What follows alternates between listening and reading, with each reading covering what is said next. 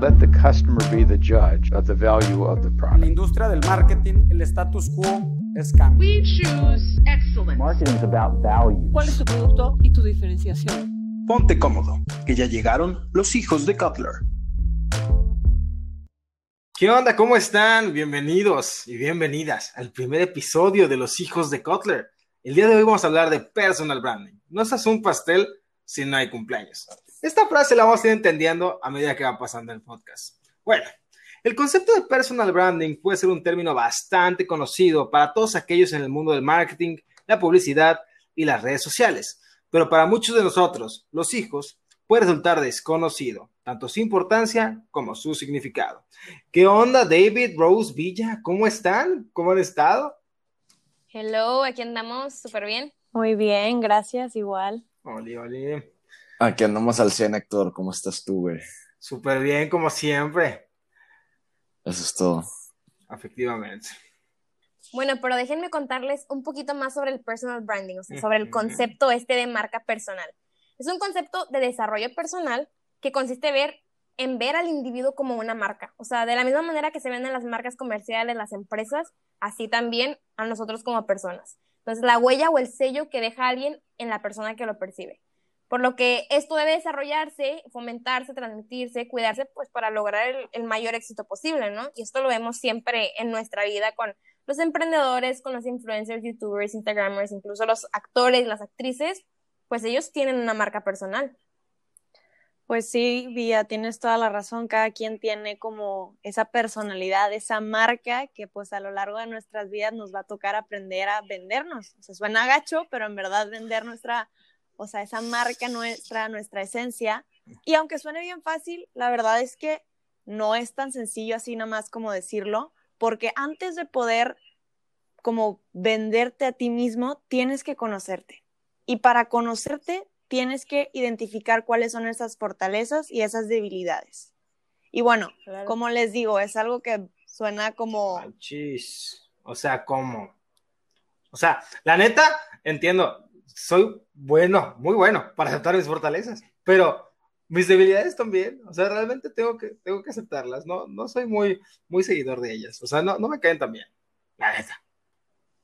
Pues mira, Héctor, la verdad es que como toda en esta vida siempre va a haber algo bueno y algo malo dentro de cada persona, todos vamos a tener nuestras cosas buenas y nuestras cosas malas, pero eso es lo importante, poder identificar aquellas cosas que nos hacen como que tan nosotros y que son buenas y podemos sacarles provecho y aquellas áreas donde tenemos que trabajar. Y les tengo un ejercicio que a mí me ha funcionado, que la verdad es muy útil, que se trata de lo siguiente. Mira, vas a ir con cinco personas que te conozcan bien y les vas a preguntar estas cosas. Les vas a decir, a ver, quiero que por favor me digas cuáles son tres fortalezas mías, tres debilidades, que me digas qué es lo que más valoras de mí y que cómo te describirían. Y al contestar estas preguntas, al ver la respuesta que la gente tiene de ti, te vas a dar cuenta de dónde, qué es lo que la gente está viendo, qué es lo que la gente valora y que son aquellas cosas que dices, oye, ¿sabes qué? A lo mejor no me había dado cuenta, pero tengo que trabajar en esta situación. Claro. Creo que lo que comenta Rose es súper importante, o sea, es como que el primer paso para empezar a desarrollar tu marca, ¿no? Porque estas diferentes perspectivas como enriquecen, o sea, tu imagen, ¿verdad? O sea, tienes que tomar en cuenta lo que las personas piensan de ti, pero también lo que tú piensas de ti, ¿no? Lo que ves en ti y lo que los demás ven en ti. Oigan, pero sí, ok, entiendo, las personas piensen de mí, pero suena muy sencillo solamente con amigos, ¿no? O sea, aunque me duela admitirlo, también hay otras opiniones y uno no es monedita de oro, no le cae bien a todas las personas. También tengo que tomar en cuenta esas personas que no le caigo bien. Su pun- o sea, ver su punto de vista también es una buena idea porque pues siempre aporta verte desde un, o sea, de cómo te ven los demás y una persona con la que tú no te lleves bien, si él no se lleva bien contigo de regreso también es por algo y tal vez es un lado tuyo que tú no estés viendo y él sí puede percibir. Entonces hay veces que, que nos puede quitar de la ceguera pues tener estas opiniones de terceros. Y no solo, perdón, mi gato hizo un desmadre.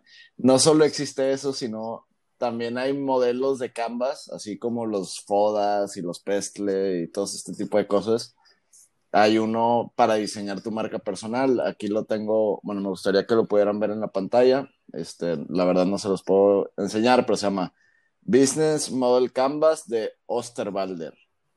Mm. Y aquí tiene varias cosillas así como identidad, habilidades, profesión, de que motivos para creer, posicionamiento, de que resultados, todo este tipo de cosas tú, tú los puedes rellenar así. Pero eso no es, pa- no es para y- empresas. No, no, no, este es para, para marcas personales, o sea, lo, lo puede usar por decir alguien que desee ser un influencer, un Oh. cantante. Rose, Rose podría, cuando decida lanzar su carrera musical, podría ¿Cuándo? sentarse y decir, pues bueno, soy este tipo de cantante, de que así me voy a posicionar en este género, no sé. Ok, ok, entiendo. Pero tomando en cuenta esto, es, tomo fortalezas, también tomo debilidades, aunque no las quiera, pero ¿qué hago con ellas? O sea, ya las conozco, ok, ya sé que soy bueno hablando, ya sé que soy malo escuchando, pero ¿qué, hago con ellas? O sea, ¿qué hago con esto? Bueno, pues yo creo que lo que sigue es ver con quién estás platicando, a quién te vas a dirigir, quién es ese mercado meta que tienes enfrente de ti, para de esa manera buscar ese caminito que se ajuste mejor para poder llegar a transmitir ese mensaje. Porque el que no sabe transmitir su mensaje es como si tú mandas una carta y le llega a otra persona. Pues para qué, ¿verdad? ¿Para qué la escribiste? Entonces, se trata de buscar ese mercado meta. Sí, claro. Ok, O sea, conociéndote, como que conociéndote a ti y conociendo a, a dónde quieres, a quién le quieres mandar tu mensaje, entra esto que hemos platicado de moldearte, ¿no? Tú, Rose, nos has contado algo sobre ser una plastilina rosa. Bueno, pues entonces les voy a contar ahorita mi ejemplo famoso de la plastilina. Digamos que yo soy una plastilina y yo por ser Rose voy a decir que soy una plastilina de color rosa. Y haga lo que haga, siempre voy a hacer esa plastilina color rosa. Pero me puedo moldear dependiendo de la situación en la que esté.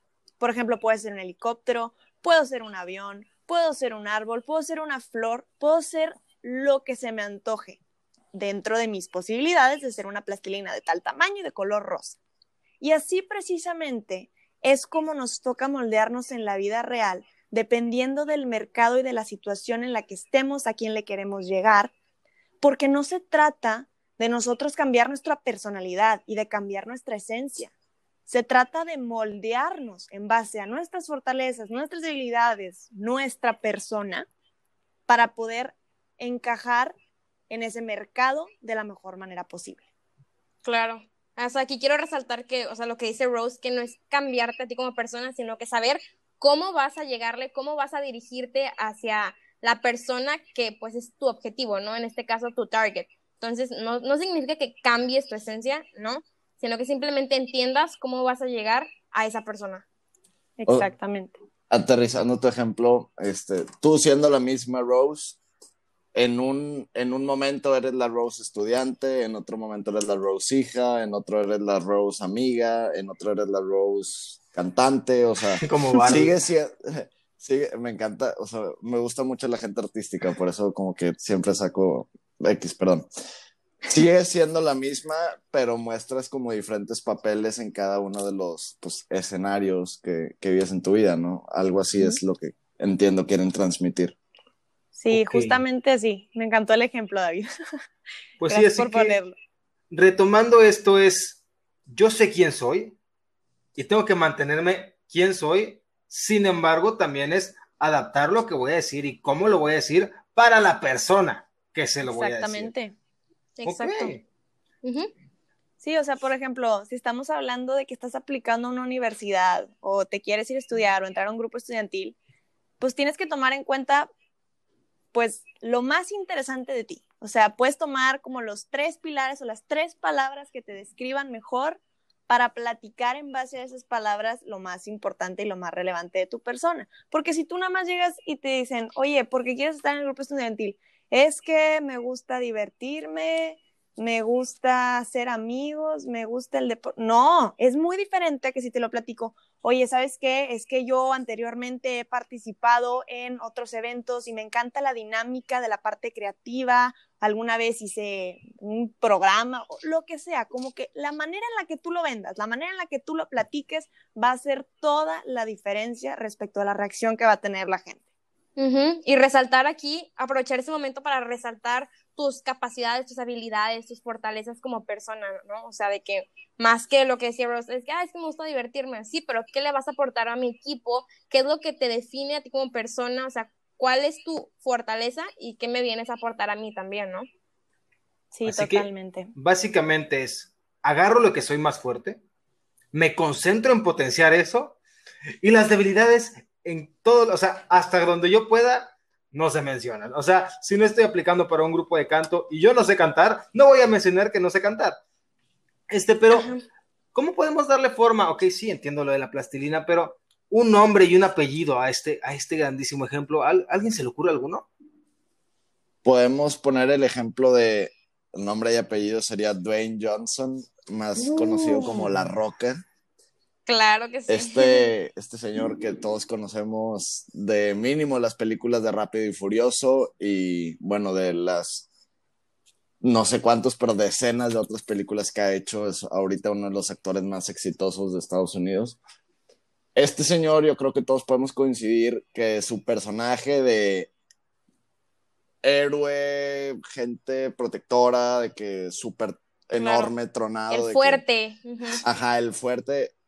Esa es su marca y esa es una marca que a la que se le mantiene muy leal, no cambia de personajes, ahí está siempre. No sé Sí, claro. qué piensan ustedes. Yo personalmente es algo que admiro porque en cualquier película que lo veas, en donde lo veas, o sea, tienes esa imagen súper fuerte de él, ¿no? O sea, como decía David, de que el fuerte, el héroe, lo que sea. Entonces, no importa en qué película esté actuando, su marca está presente ahí y es muy notoria. O sea, la podemos observar, yo creo que todos nosotros. Pero ahí vemos un ejemplo, o sea, una manera de hacer personal branding. ¿Por qué? Porque es lo que haces, agarra sus fortalezas y se mete a los proyectos que sabe que potencian esas fortalezas. Pero de la manera al revés. O sea, si en vez de buscar, o sea, yo me meto muchos proyectos, o sea, ¿qué hago yo? ¿Saben? Como esto de, puede ser una llave que abra muchos candados o un candado que abra muchas llaves, sigue siendo lo mismo, pero, pero inverso. ¿Cómo, cómo está eso? Yo no sé cómo los candados abren llaves, de que la neta nunca he visto un candado abrir una llave. ¿Me Pero- entiendes? Pero, pues, güey, creo que ahí es un tema de, ¿será que él busca alinearse a ese tipo de proyectos o ese tipo de proyectos buscan fortalecer de que tomándolo a él, de que ya esta marca tan fuerte, ¿sabes? Ok. A ver, como quién, quién se les ocurre que pueda tener esa, eso que están platicando, la versatilidad, pues. Yo creo que un gran ejemplo es Johnny Depp. O sea, de que Héctor decía, a mí me gusta meterme en muchísimos proyectos. Bueno, hay una fortaleza de Héctor es que es versátil, ¿no? Se mete en muchísimas cosas, es capaz de como adaptarse a cualquier situación. Y creo que Johnny Depp es un ejemplo excelente. O sea, en, cual, en las películas en las que él participa, literalmente se transforma, ¿no? O sea, vemos a una personalidad diferente en cada uno, pero sabemos que es Johnny Depp como quiera, o sea, ¿me entienden? Mantiene como quiera su marca, pues, porque su marca es ser versátil. Ok, oigan, este, hay que dejar de hablar de películas porque me está empezando a dar hambre de palomitas y no podemos. Así que, ya aterrizando un poquito más, quiero como que recapitular lo que hemos hablado. Primero, Rose nos mencionó fortalezas y debilidades. Ya tengo mis fortalezas y debilidades, ¿de ahí qué va? ¿Qué hago con eso? Desarrollar tus fortalezas y también identificar tus debilidades para poder cambiar y pues aprovechar las fortalezas que tienes, ¿no? Exacto, y, y enfocarte en a quién le estás hablando, quién es ese mercado, quién es ese público al que vas a estar dirigiéndole tu mensaje, ¿no? Para poder ajustarlo de la mejor manera, como el ejemplo de la plastilina. De Exacto. plastilina. Enfocarte en tu meta y en el conte- entender bien el contexto, creo que sería el siguiente paso. Y creo que para terminar este bello ciclo es ser coherente contigo. No te traiciones a ti mismo. Tú eres una persona que vale muchísimo y vas a encontrar, vas a encontrar lo que sea en el amor, en la vida, en el trabajo, en lo estudiantil, vas a encontrar. Así que chicos, los invitamos para, para ir cerrando este episodio tristemente, que se analicen, que hagan este ejercicio que menciona mi compañera Rose, analicen cuáles son sus fortalezas, cuáles son sus debilidades, porque hay veces que simplemente no va a ser para ustedes. Y por eso re- regresamos a nuestra frase inicial, no se hace un pastel si no hay cumpleaños. Muchísimas gracias por escucharnos. Los esperamos en el próximo episodio y espero hayan pasado un momento tan grato como nosotros. Muchas gracias, un gusto estar aquí con ustedes. Gracias, bye bye. Nos vemos en el Nos siguiente vemos. episodio. Nos vemos.